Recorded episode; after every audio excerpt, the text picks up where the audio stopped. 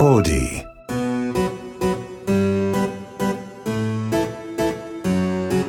こんにちは。劇作家演出家の根本修子です。根本修子の秘密のオペラグラス第4回目の配信です。この番組は演劇に関わるスタッフをゲストに意外と知らなかった仕事内容や演劇との出会いなど普段は聞けないディープな話をこっそりお届け。これを聞けば舞台の見え方がぐっと広がるそんなオペラグラスのような番組です、えー前回に引き続き演劇のプロデューサーをゲストにお迎えしてるんですがちょっと一通感想のあのお便りが来てたのでここで一個読みたいんですけどラジオネームわたあめさん、えーみんなシンデレラがやりたいも宝飾時計も拝見させていただきました。シンデレラの時の DJ オズママジで最高でした。ああいった音楽も根本さんが決められているのでしょうか。ちなみに1月に生まれた娘の名前を美月にしました。産む前に感激できて本当に良かったです。なんかすごい話ですね。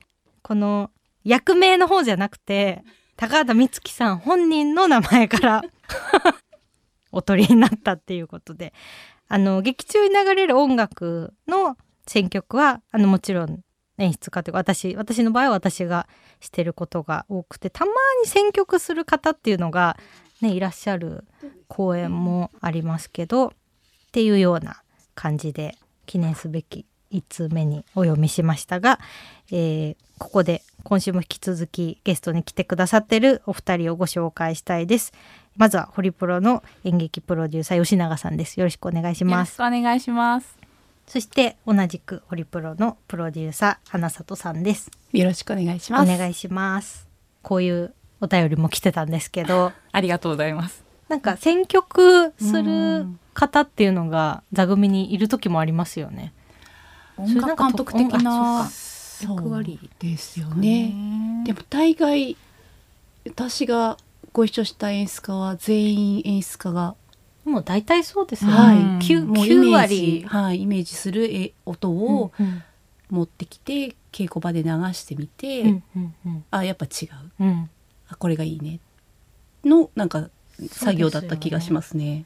宝飾時計は椎名林檎さんはがい一曲、うん最後の曲を作ってくださってで他のシーンでも流れてるというか演奏がうんあったんですけど、ああいうのは稽古場で、ね、このフレーズをリフレインしてみようとか、ね。何回も何回も やって決めていきましたよね。そうですね。もう根本さんとバイオリンの磯部さんとが、はいもう細かく毎日ねブラッシュアップして。あじゃあ稽古場で弾いてたってこと？あそうですね。もうほとんどベタでいてくださって。磯部さんはベタでいてくださって、でもそれの方がいいですよね。そうですね、うんちょっとやっぱりずっとバイオリンがこう舞台上にいることがやってみたかったので、うんちょっと1ヶ月稽古にいてくれと言って、うんうん誰よりも舞台上にいましたからね。そうですよね。一度も果てないんですよ。めちゃくちゃハードでしたよね。磯部さん。初日にそれ言われて初めて気づいたんです。あの本当にん一番大変なことやってんのは役者さんたちだし、みつきちゃんだと思うけど一番舞台上にいるのは私だから。って言われてあ本当にそうだなと思って。間違いないですね。そう弦が切れちゃったらっていうことのためにポッケにね弦を磯部さんは。そうなんですね。替えの弦を入れていてすっごい早く張り替えられるんですけどなんか一回ぐらいなんかあって直してましたね舞台上で。本番中ですか？はい、あ一応ポッケになんで予備を入れて、うんあの音がちゃんと大丈夫なようにすごいいろんなことをやってくださってて もう大活躍でしたね。ねえすごいでも人柄もいやっぱ本当にいい方でした。いいのでうん癒されました。はい、癒されました。おしゃれだし。可愛いんですよね。やっぱなんかそういうなんでしょう音楽とか、うんどこまで演出家が決めてるんだろうみたいなのが、公演によっても違うから、うんこうですっていうのがなかなか演劇って言いづらいですよね。全部そのうですね。なんだ音楽監督が全てを決める場合もうんありますもんね。うんこうマチルダとかうんミュージカル作品だともう楽曲があるじゃないですか。はいそうですね。あれはオーディションの時からはいもうそのキーが出ることが絶対条件なんですか？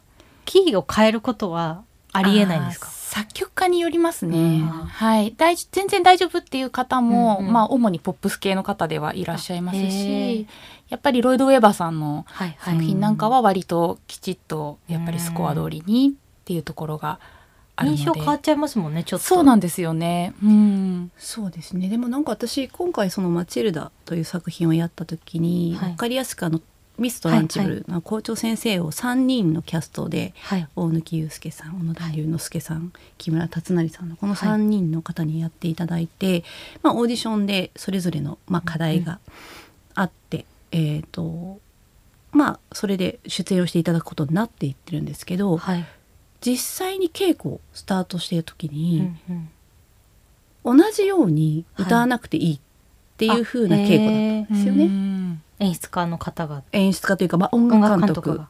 法音楽監督法だったかな。でそれはやっぱりそれぞれのキャラクターがはいはい。違うので、うん。基本トランチブルという、えー、とキャラクターは守りつつ、はい。それぞれの俳優に合った、うんうん。あのふわりではないけれども、はい。そういったことをなんか稽古場でやってるのを見てなんかそういう部分もややっていいんだなっていうのがなんとうんなんかその新鮮でしたよね。でも一番いいですよね、うん。それの方がこう当て書きじゃないですけど、はい、その俳優がやる意味というかそうですよね。すごいそこがあのうん。マチルダは楽しかったです、どのバージョン見てもそうですよね。一人一人、はい、まあ、同じレールにはみんな乗ってるんでですすけけどど、うん、こうそれぞれのはい、味がうん、あるのが皆さん違くて。そうなんですよね。なので割とこう違う方のバージョンも見たい、うんうん組み合わせでも見たいっていうふうに思われるお客様がすごく足しげく通っていただいた私。レオドさんのような とても素敵なお客様がなんかいらっしゃってたなっていうふうな印象はあります。なんかトランチブル校長が発表された時に、はい、小野田さんとはい。大貫さんが同じ役をやるのはなんとなくわかるけど、はい、木村さんがそこにいるのがどうなるんだろうと思って、はい。はい。それがすごく良かったというか、うん。もちろん木村さんの回とはい。ま、たお二人の回と全然皆さん違うんですけど、そうですよね。どのトランチブルもはい、面白くてはい、なんかでもトランチブルとしての役割はちゃんと果たしてるっていうのがねうんすごいなと思って。そうですよね。それぞれこう昔はどういう人だったんだろうかっていうのが、ちょっと違う変わってきますよね。感じで彼らが演じているのを見ると、ちょっと面白いですよね。なんかうん。そういうのはすごくこう自分がうん、キャストが何人かこうダブルうんトリプルっていう演目の演出をやってみたいなって思うきっかけになりました。うん。そうですか。全然違くうん、できるなと思って、うん。たくさんこう見るきっかけになるし、うんお父さんもね全然違いましたもん 違う。まああのもうあそこも発表された瞬間 田代さんと斉藤さんが同じ役をやることって多分もうないじゃないですか。そうですよね。それ一番本人たちが驚いていて、ね。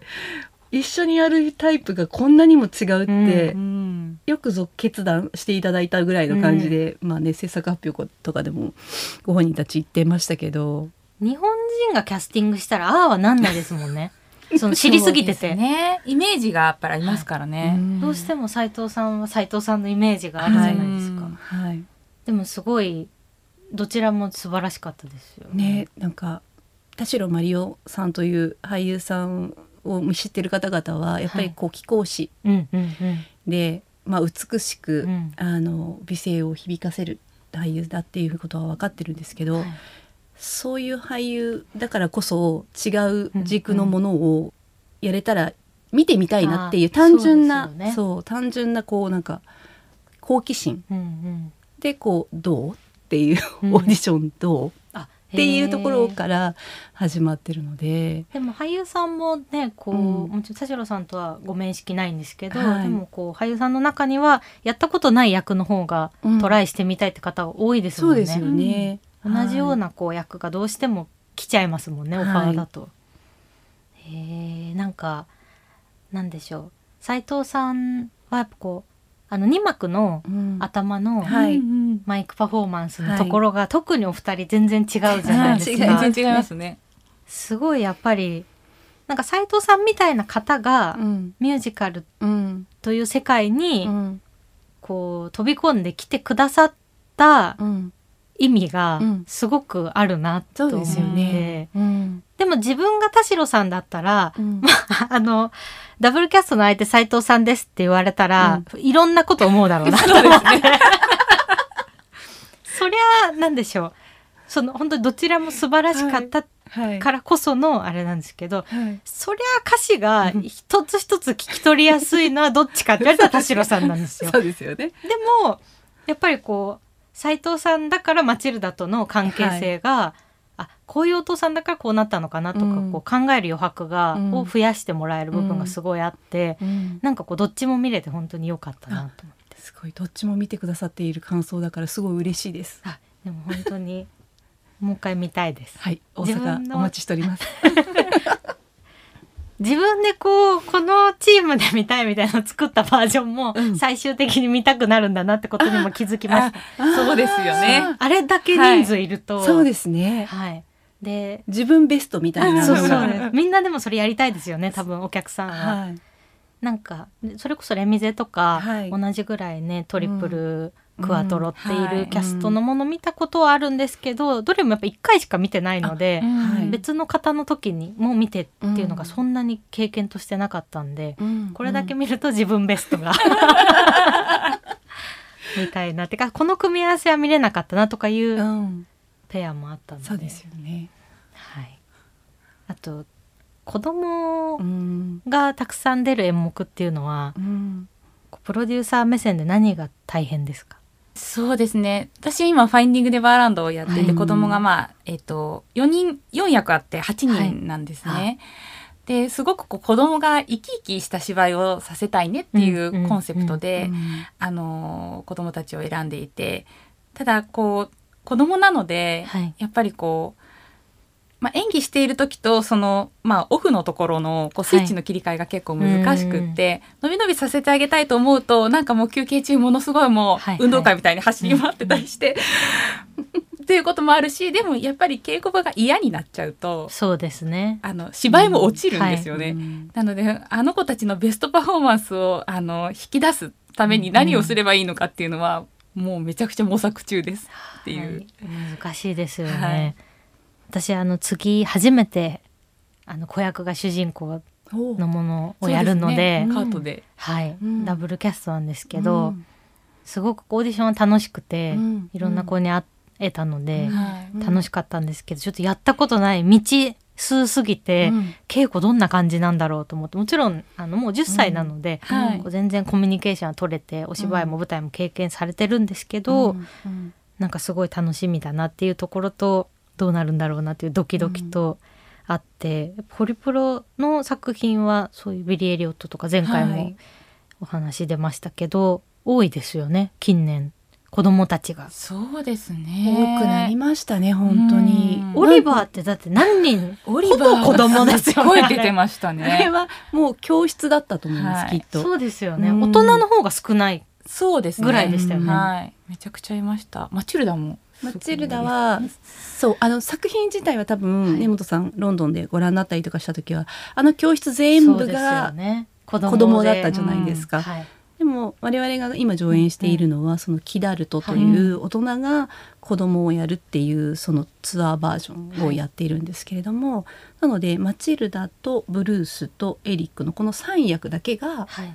子供リアルな子供、はい。うん。それも画期的なシステムですよね。そうですよね。ただだやっぱりツアー版っていうふうに言われるだけあって、はいはいうん。その各国でこうやる、うんうん。上演をするっていうパッケージになる場合には、やっぱりそういうふうにしていった方が、うん。ね。広がりはあるんだなっはいていうのはすごく今回やって思ったのと、うんうちょっと話がずれてしまうんですけどそはい。の「マチルダ」という作品自体がマチルダから見た大人たち、まあはいはい。はい景色うんうんうん。っていうものの作りをしているっていうのが大前提だから、まあはい。あんなにデフォルメされた親がいたりとか、うんまあ、校長がいたりとかっていうことなので、そうすると教室の中の仲間もはい。別にリアルな子供じゃなくてもいいんだなっていう見方ができるんだなっていうのをなんか思った時に、あこの作品のこのやり方も一つ、ありなんだなっていうふうにあの感じたのは一つなんですけどちょっと話戻るとその子供リアルな子供三役に対して私たちはダブルキャストじゃなくって4人ずついるんですよね、だから全部で12人、うん。個性がそれぞれ違っていうように本当に休憩中は走り回ったりとか 泣いたりとか。うん喧嘩したりとか。喧嘩したりとか。やっぱ喧嘩もあるんですね。ありますね。ありますよね。それをやっぱりあの多分違うのはえっ、とシャペロンというはい。これもなかなか日本では導入されていないこうビリー・エリオットから弊社は取り入れるようにしてきたんですけど、まあ、海外の作品をやるときにシャペロンという役割がいるから日本はシャペロン用意してくれるんだよねうん何ですかシャペロンって、はい。っていうところから まあ歴史は始まってるんですけど、はい。まあ、ビリー・エリオットから始まってその子供を専門的に見るスタッフっていう、あの役割をうん。やっぱり稽古場本番ツアーにも連れていくっていうことをやっている珍しいタイプなのかなっていうふうには思いますよね。でも確かに言われてみれば、ん。そのポジションがうん。いてくれないと、はいすごい難しいですよね、はい。子供たちもにとってももちろんね、うん。そういう人がいた方がはい。いいでしょうし、うん。そう演出家やね制作スタッフだけでそこもケアしてってなると、作品もやって大変ですもんね。そうなんですよね。だから日常からその稽古場本番にスライドしていくところのうんうん。ハブになるはいはいはい。役割をどうしてもしていただかなければいけないっていうのもあるのでものすごい重要なんですよね。あで送り迎えを保護者様としーはいはい。向き合わなければいけないっていうこともあるので、それを我々制作側はい。が全部担うとなると、ちょっとどうしても抜けてしまったりとかそ,、のフォローしなければいけなうんいタイミングを逃してしまうとかっていうことはい。がどうしても起きてしまうので、あまあやっぱりいていただかなきゃいけないポジションなんだなっていうのをすごく今回、感じましたね。なんかね一人二う人ん子供がいるならね、まだしも、うん、それ十何人ってなってくるともそうなんです。うクラスですもんね。クラスですね。クラスです。もんね。はい。いやそっか。なんかやっぱそういうのをこう聞いていくと、うん。あだからできてるんだなっていうか、うん。あれだけのねしかも大人はまあ毎日とか2日に1回とかうん。自分の出番が回ってくるけど、4人とかいると、ねようん。単純計算4日に1回とかで、うん。4日ぶりにやるって毎回、うん。毎回4日ぶりに板に立つって、大人からしたら怖いじゃないですか、うん。4日に1回しか自分の本番なかったら、うん。あと3日どうやって過ごしてればセリフ忘れないかなとか、うん。なんか怪我とかしないかなとかうん。思っちゃいそうで、まあそういう意味で大人大人なりの4日に1回なら準備があると思うんですけど、はい。そういうのを子供たちは自分では、ね、見つけていけないじゃないですか多分。そうですよね。機会がないといけないですからね、だからなんかお家でこういうことをやっておくといいとか、うん。そういうこととかを言ってる人がいないと、うん。こうなんないよなと思って、うん。あれだけね出ずマチルダだと出ずっぱりな役で喋りっぱなしで。うん。いやなるほど。いろんなやっぱりやっぱ皆さんが私も今知らない、うんあの演劇のスタッフ業があるぐらいですから聞いてる方々一体もう何人の、人がいて出来上がっってるのか、本当に謎ですよね。謎だと思います。確かに。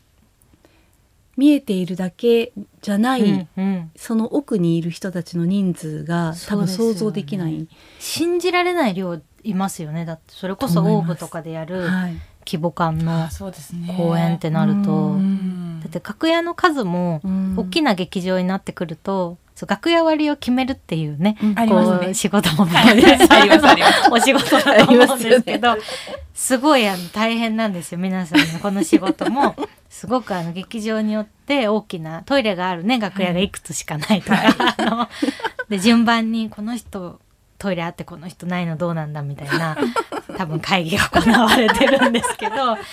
でなんかこうなんでいい人柄のね人とかがいるとすごい多分救われたり することがあると思うんですけどでそのあんだけ楽屋があるのうん。に大体足りないじゃないですか。足りないんでそうですすよねね。やっぱそれが多分見てる方からしたら、うん。びっくりっていうか、うん。そんなにいるのっていう、うん。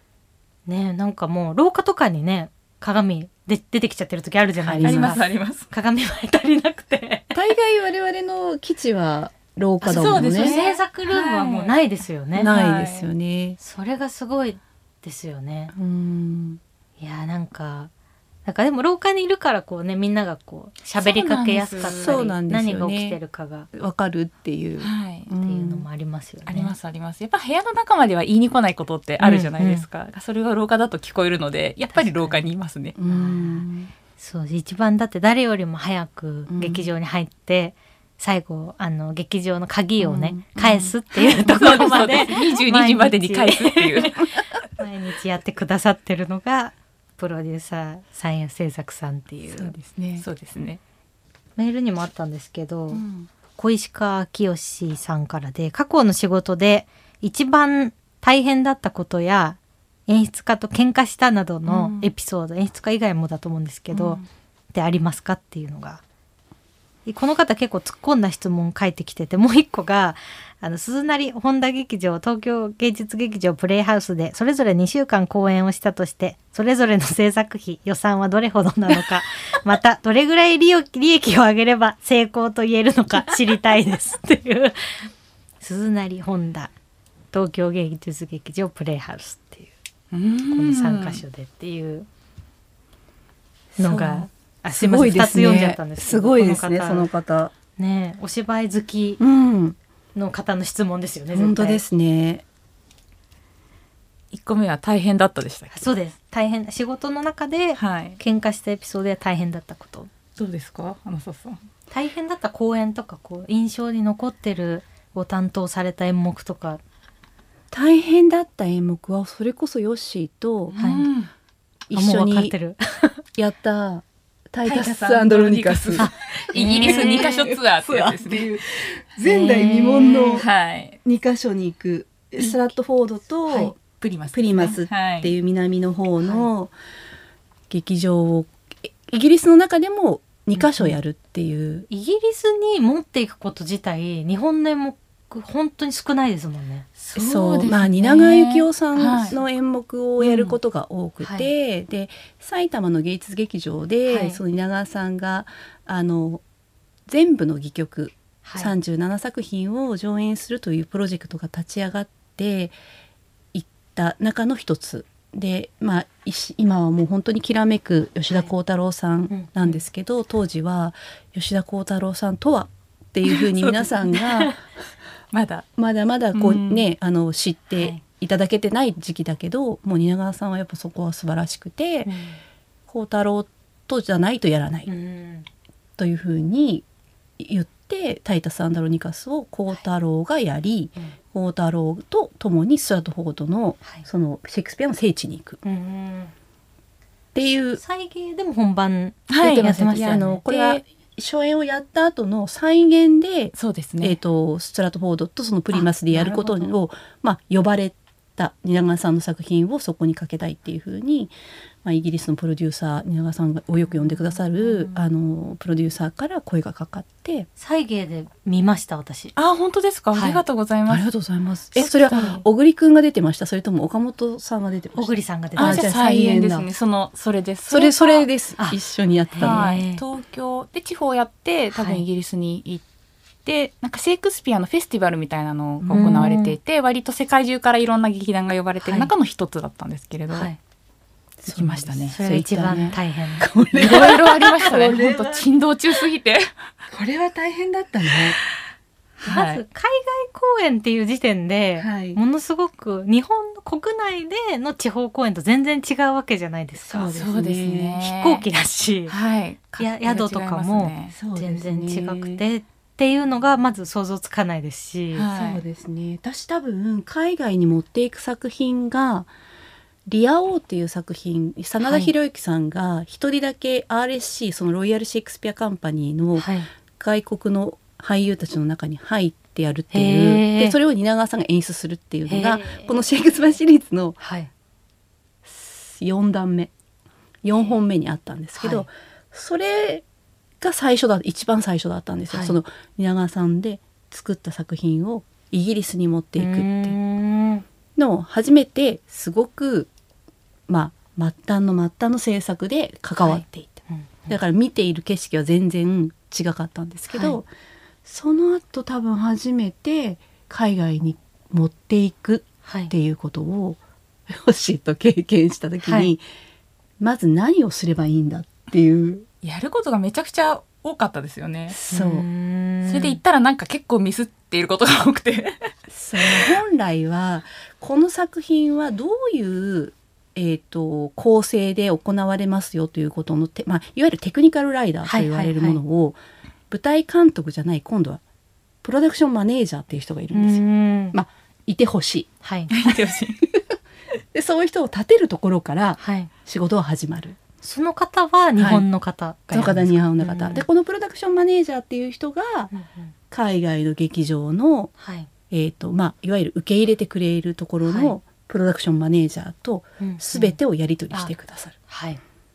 俳優たちはこういうメンバーで行きます、うんうん。スタッフィングはこういうメンバーで行きます。その荷物はこれだけの物量で行きます、公演をあ、えー、と仕込むにあたってはこれだけの期間とうん。これだけの時間がかかりますっていうのを全部日本人のやるべきことを集約してそれを全部英語にしてはい。海外に渡す。すごい仕事ですねすごい仕事。このこの方がいないと、はい。やっぱ海外公演は成り立たないでその人が間違えて伝えちゃってたらもうそうなっちゃうってことですね。うですそうですそうすると間違いが起きてたんですよね。そうですね。あの私は本当に自分自身のミスもめちゃくちゃ多かったですね。まだ入って3年目ぐらいだったので、はい。まあ通訳さんがあの必要なポジションにいなかったりとかもう完全に自分のミスなんですけど。あと私たちのミスじゃなくてあのエアコンがつかないバスが来て俳優を6時間灼熱の中 エアコンの効かないバスで移動させるっていう、はい。あプリマスまで移動さはい、せるっていう。ストラットフォードからプリマスまで暑かったですね。暑かったですね。小太郎さんと小栗さんが水買ってきてくれて運んでくれたのすごくよく覚えてますね。優しい優優しいあとまあホテルあるあるははい、水浸しまありましたあね。夜皆さんお風呂入りたいからバうんスタブにお湯をためて、でそれでみんな寝落ちしちゃうから溢れさせる、はいえー、と廊下まで水浸しになる、えー、とホテルが、えー、と非常ベルが鳴るあみんな外に出ろ。いや寒かったですね。外は寒い深夜2時に。全員外に出全て員外で。みんな寝巻きで。なかなかすごい光景でしたね。であちらのまあホテル法というか、はい。えーとうんうん。ルール上うん。一回外に出たら、全てが OK、まあ、警察が来て全ての安全確認ができない限り中に入れさせてくれないんですよね。だから忘れ物があったとか、はいはい。毛布がないと寒いとかそういうことはもう一切許されない状態で 外のところでみんなをブルブルしながら明日本番やるんだよって叫んでる人もいる。いたよねもうなカオスです。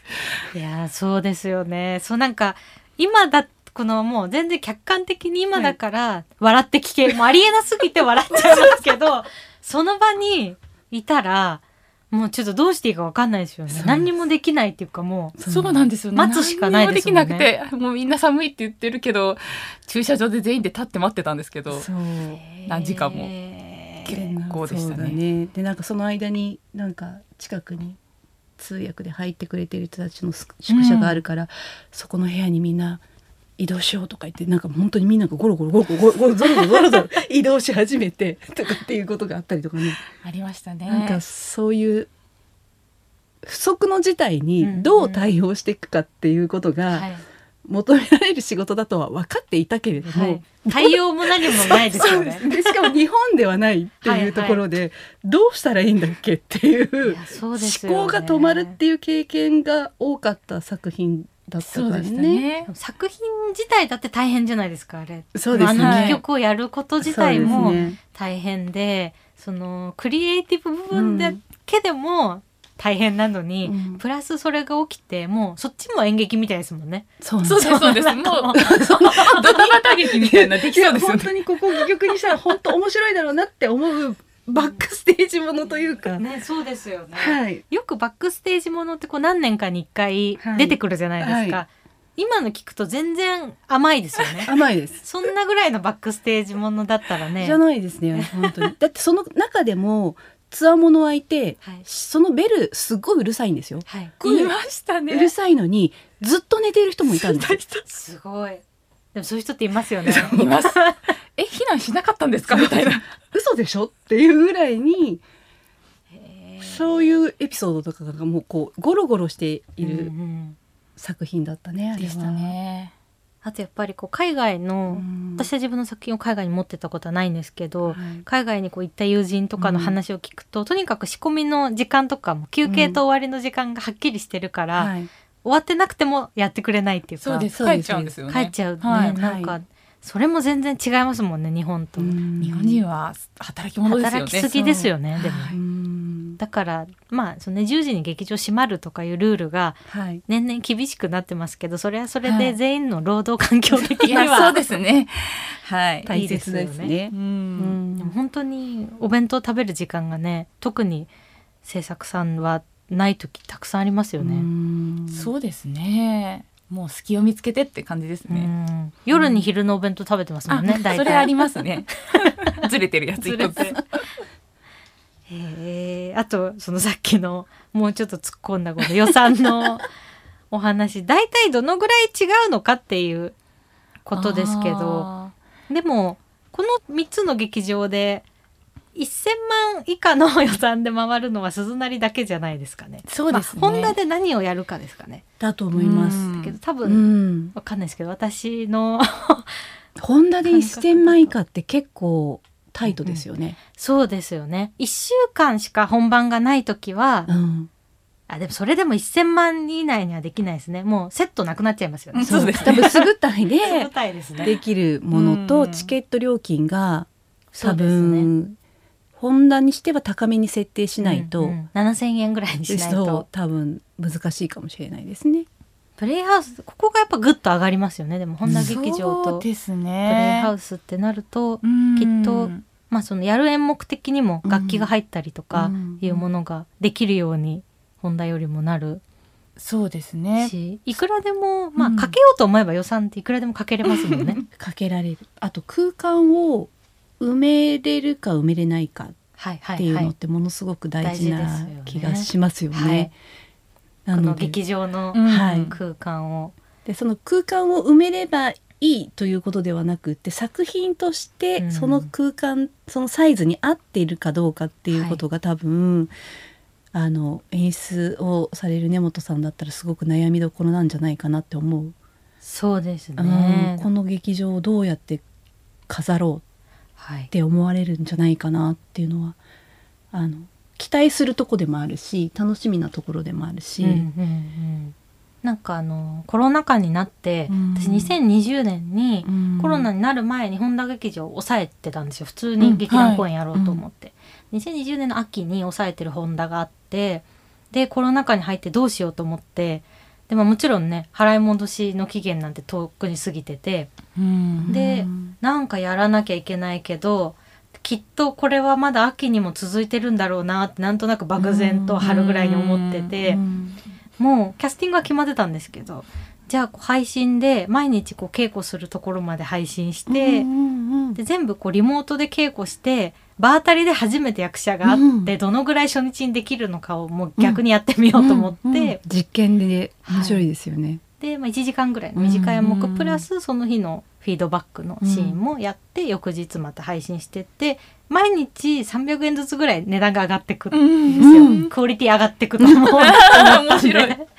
でっていうのをやってその時はもうすっごいちっちゃいセットを本題に立てたんですよ、うんうん。配信なんで全部取りきれないしもったいないと思って、うんうん。なんでもうすポツンって、うんうん。本田劇場のど真ん中うん。にちっちゃいセットが立ってて、その中に面白いですけどね。人が入ってうん。やってるのすごい面白かったです。配信見てる人からしたら、うん。どのぐらいの大きさのセットかなんてわかんないと思うんですけど。わあすごい。それははい、あれなんですか？俯瞰でうんうん。そのちっちゃいっていう状況も見せてるんですか、最後にわかる、あそそれはいいです。ね。はい。こんなとこでやってたの？こんなそうこんなに舞台上余ってたんだみたいなのが余白がありすぎる。ガランとなんでしょう女の子の頭の中だけでこう広がってたのが、こうポツンとガランとした場所に最後広がるみたいな演出だったんですけど、うんうんうん。その時に全体が映って客席も誰もいなくてみたいな、うん、おしゃうれ。うんそれこそ捕食時計も一緒に出てました伊藤まりかさんとかそうなんですね。一緒にやったんですけど、やっぱり初日まで会わないっていうのは、あのそれぞれの背の高さとかもわからないので、うん。あこんなに見上げて喋んなきゃいけなかったんだみたいなことが場当たりで発覚したりして 面白かったですけど。いやすごいですね。もう20年の秋にその実験をもう早速やってるっていうあたりがすごいなと思います。いやーでもそれこそあの、はい。本色時計も収録してくださった、収録チームの二宮さんがカメラを一人で持ってなんで舞台セットの中にカメラマンが入ってこのぐらいの場所で撮られながらあみんなが芝居をしていってっていうのをてでもなんかそういうちょっとこう小さくセットを作るとかうん。いうことをしないと、さっきの話だとうん。1,000万以下でっていうのは難しいですよね。そうそうだね。なるねストレートかねミュージカルかによって結構うん違うん。ですよね。うん。一気に。一気にやっぱりオケが入ってとかダンスがあってとかなるうんと人も増えますしね。ね、うん、それこそそうなってくるとダブルキャストとかキャストの人数もはい。増えてくる場合もありますもんね。うんプレイハウスで一番、これでもあれですね聞きづらいですよね。宝飾時計いくらの予算だったんですか？みたいなこと聞けないから。それはもう頭にねね入ってるだろうからね。はい。あじゃあ私がこういうことをやりたいって言えばいいんだ、それでいくらぐらいかかるのかを今えー、ちょっと聞いてみればいいのかな。いけるかな。ざっくりいけるんじゃない？いけます？でも2週間ではい。例えばプレイハウスで、うん。えっとじゃあ楽器は、えー楽器が6人ぐらい六人。6人のバンドうん。で入れたくて稽古場はピアノだけで 細かく。大丈夫 よくわかってらっしゃる。無理ですっていうポイントだもんね。そうですね。でえっとだからバンドはもう最後1週間とか数日合流してもらってっていうのでキャストが20人ぐらい。おお。でダブルじゃない。シングル。全員シングルで20人ぐらいいてえっとミュージカルまでいかない音楽劇ぐらいの曲数あのものでってなるとどのぐらいなんですかね。ーいくらだろうね、でも2週間っていう時点のものを多分もう2週間増やさせてくださいって多分言うそれはそうですね。あ二週間だけじゃ採算取れないです無理ですね。うんプレイハウスで2週間はいっぱい地方もある。そうですね、はい。もう横浜とかにも行っちゃいますよね。行っちゃいますね。でも20人出るんだったら1億は多分そう1億はいきますね絶対いくんじゃないかな、はい予算的にはこれですごい分かっていただけると思うんですけど演劇のチケット代って下げれないんですよ。そうなんですよ。はい。本当に申し訳ないはい。これ下げての値段ですもんね。はい。こちらとしても高く取りたくないじゃないですか。なるべくもちろん。買っていただきやすい値段にうん設定したいよねっていう会議の中でもこれがやりたいっていうのと天秤にかけて、うんじゃあ。じゃあバンドは4人でみたいなことであの縮小していく時もありますし じゃあもう1万5,000円のチケット代にして大きくやろうってなる場合もあるしうん難しいですよね。ですね。でもなんでこう買ってきていただいている方が本当にありがたいですよね。ありがたいです。ね、だからその金額に見合うものをね、やっぱね。ちゃんと作らなきゃなって思いますね。だからそういう意味であんまり削らない方がうん。高いなと思って買っても、うわこれだったらうん。満足っていうのが、うん。やっぱりなんでしょう。高いなんだろう1万2,000円払ってはい。えこんなのだったのっていう時もありますけどもちろんたくさんあるんですけど、でもやっぱり満足度が高い演目ってそれなりに金額が、まあ、それこそオペラとか、はい。バレエとかってめちゃくちゃ高いけど、本当見に行ってよかったなっていう、得るものが多いと思うのでなんか高いなっていうので躊躇されないことが増えていくといいですよね。本当に。そうですね。いつも悩みます。そうですよね。かけたいけどっていう。うん。なんか歌舞伎とかだと、うん。結構もう本当に前の方の桟敷だけ高いとかはい。があるじゃないですか。あります。演劇ってまあ SSSA、うんある時は B うん。とかまで分かれてるうん。時もあるけど、SS 席、うん。まあ、S 席が普通かがバカみたいにそこだけ高いっていうのってあんまりないじゃないですか。そうですね。ないですね。それがやりづらい、うん。こうなんでしょうエンターテインメントでもありますよね。うん。なんかそこがなんかアイドルとかのうん。ライブとかと違うところだなっていうか、うん。なんか前の方がねすごはい。く近くで見れるっていうことが価値になるものと演劇ってやっぱそうではないなと思うので、うんなんか一番前で見たい人もいれば、うん。後ろの方で見るのが好きな人もいるじゃないですか。そうですね、まあ、全体を見るならのあるし、うん。好きな俳優さんを近くで見たいっていう方もいるし、ねそうですよね。いろんな方がいらっしゃいますもんね。なんかその辺のこう席うのん。金額の振り分けも難しいなってこう毎回思います。うん。本当に。なんかミュージカルの方がこう席を割とこう細かく分けて、そうですよね。それこそ SS みたいなところがあって、はいうん。っていうのはするけど、あとストレートプレイは？そうですね。本。当一研修もしくは二研修ぐらいの形でやってますよね。私も劇団は2研修までしかやったことないです。そうですよね。S、A で分けるしかないので、はい、だから多分それは劇場の広さ、うんうん。あのお客さんの入る収容人数にもすごく関わっていて、うんうんうん本田劇場で2研修やる必要はないよねっていう、いうこととか、はいまあプレイハウスでは、まあ、最低でも3研修までうん。うん。うんぐらいかなとか、やっぱりその大きさによるのはありますよね、シアターオーブでうんうん。やっぱり1研修だとちょっと暴動が起きそうな、まあ そうですね。だいぶ距離が違いますからね。そう。早く買わないからだよしかもう言い分ないですよねこっちからの言えることって戦えんのそこだけですよねいますよねそれは。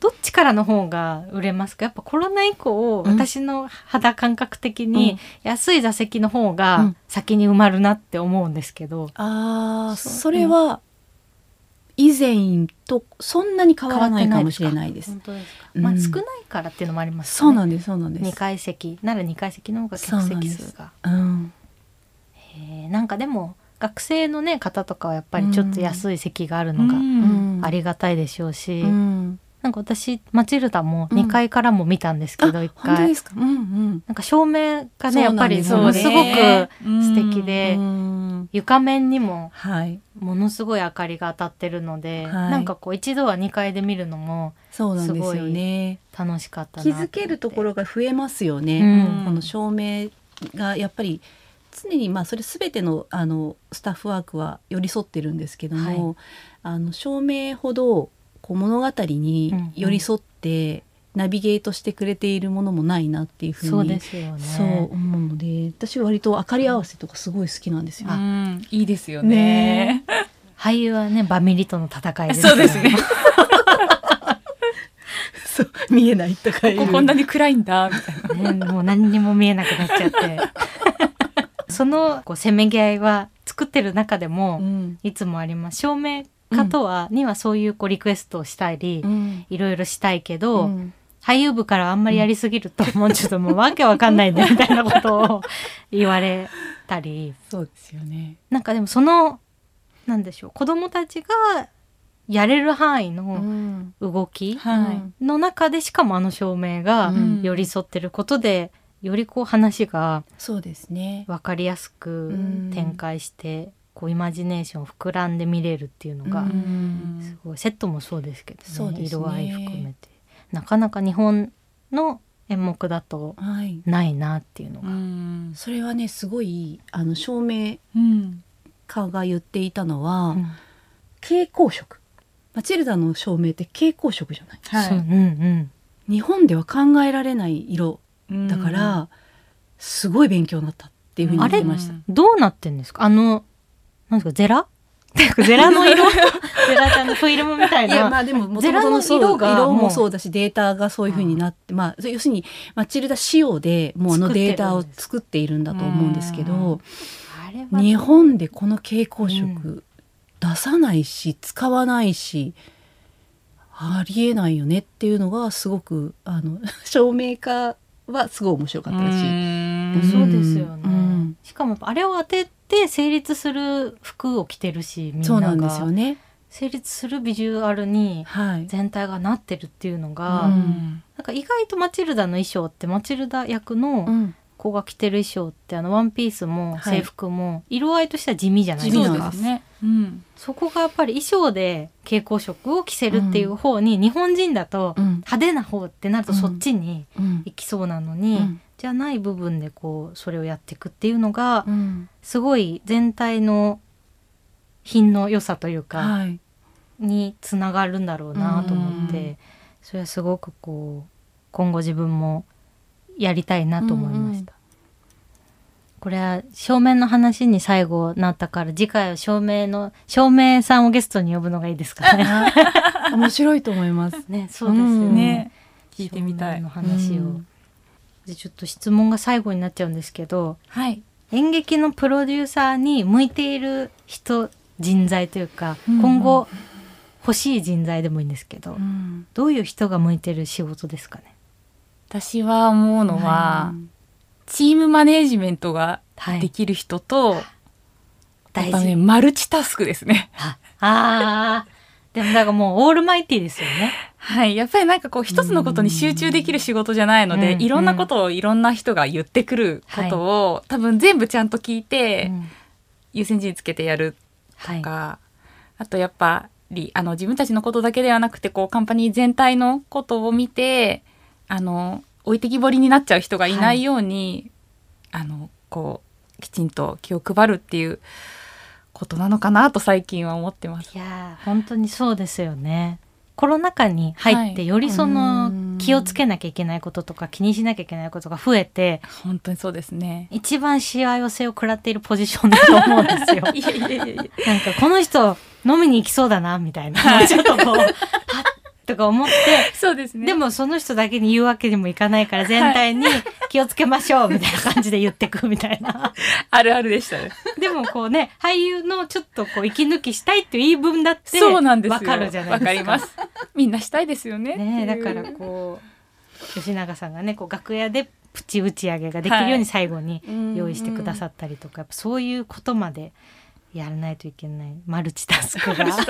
どうですか あでもそうねヨッシーが言っていることが全てだと思うしあとはやっぱり情熱を持ってやることって、それは演出家も俳優も、うんきっとおそらくその前回の淳平くんもそうだけれども、自分たちのこうやってることに誇りを持ってで、はい。はい。あの向き合えるうんうんうん気持ちがないと非常に難しいんじゃないかな、はい。なんかこう仕事ですからっていうふうに割り切ってやるにはちょっと,、うん、とやることが多すぎるうん。し気を配らなければならないことが多すぎるっていうのがあるので、あのある程度自分たちでもこう重い腰をきちんと自分の意思で上げられるような意欲のある人はすごく大事だなっていうことと、絶対思い通りにならないことに対してあ、はいの対応していくしかないんですよ我々は。そうですよね。はい、だからそこをうんあのなんだろうな面白がれる人かなっていうふうにはすごく思います。なんか一個一個ハプニングでうん落ち込んだり、そうですよ。ああみたいになってたらきりないですね。それはきりないですね。うん基本はためない方がそう。気にしちゃうともう多分やっていけないそうですよね。気にしつつあのいい感じにそう。全てを。まろやかにしていくっていう 役割なので。でもすごいそれ私吉永さんから学びました。いやいやいや。えなんか気にしもちろんすごい多分誰よりも気にしてうんると思うんですけど、はいうんあの気にしてない感じを振りまいていくみたいな能そんなに。大大事じゃないですようんうんうんねっていうのを見せていかなきゃいけないですからね。それがやっぱり今後自分が30代で習得しなきゃいけないところなので結構大ごとにしたがりなんでみんなでこれ旗振っちゃう方。旗振りがちなんで旗ちっちゃめに振って振るとこにだけ振ってそう全体には振らないっていうのがすごい大事だなと思ってなんかその方が風通しが良くなるっていうかそうですね。そうですねうのがすごいあるなと思って。いや本当に あのお話を聞けてよかったです。楽しかったです楽しかったです本当に。も本当に。頑張って続けます。私たちも頑張ります。ご一緒できるように精進しないといただけるように。本当に。吉永さんのファインディングはい。ネバーランドがはい。まだ地方公演中ですかね。そうですね。あと久留米と、えー富山と名古屋があります、あとあのー今後あのこの間発表されてた「カムフロムアウェイうんうん。もすごい好きな作品なのでおっしゃええおっしゃってましたよね。またホリプロさんが日本に連れてきてくれるっていうことで すごい楽しみにしています。はい。ありがとうございますありがとうございます。ファンになっていただいて本当に嬉しいです。ありがとうござい本当にます。もうずっと楽しみにそしてまた別の作品でも読んでいただけるようにはい。ぜひぜひぜひ頑張りますぜひよろしくお願いしおます。願いします、えー、2週にわたってゲストのお話聞いてまいりました今回のゲストは演劇のプロデューサーのホリプロの吉永さんと花里さんでしたありがとうございましたありがとうございました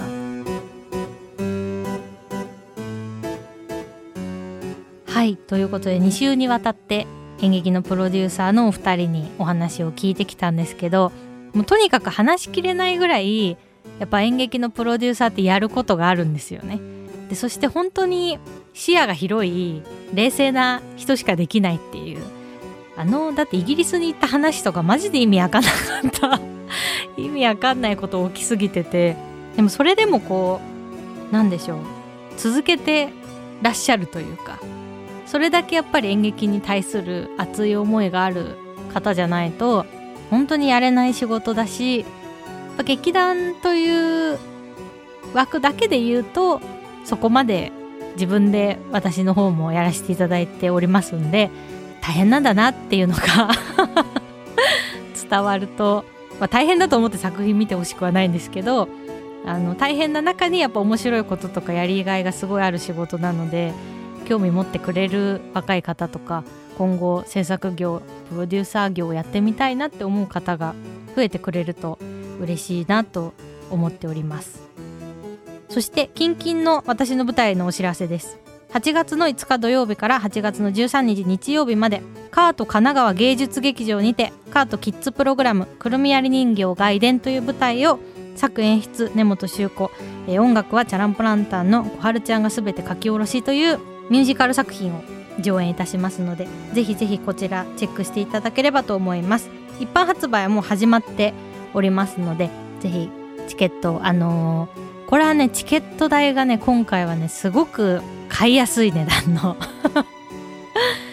それはあの予算がないっていうことじゃなくカートは公共劇場という劇場の種類になるのですごくあのカートプロデュースの公演に呼んでいただけるのであのチケット代が安めに設定できてなおかつ子供に見ていただきたい演目なのでお子様料金っていうのがあの今回あってなんと中学生までは1000円で見れるっていう。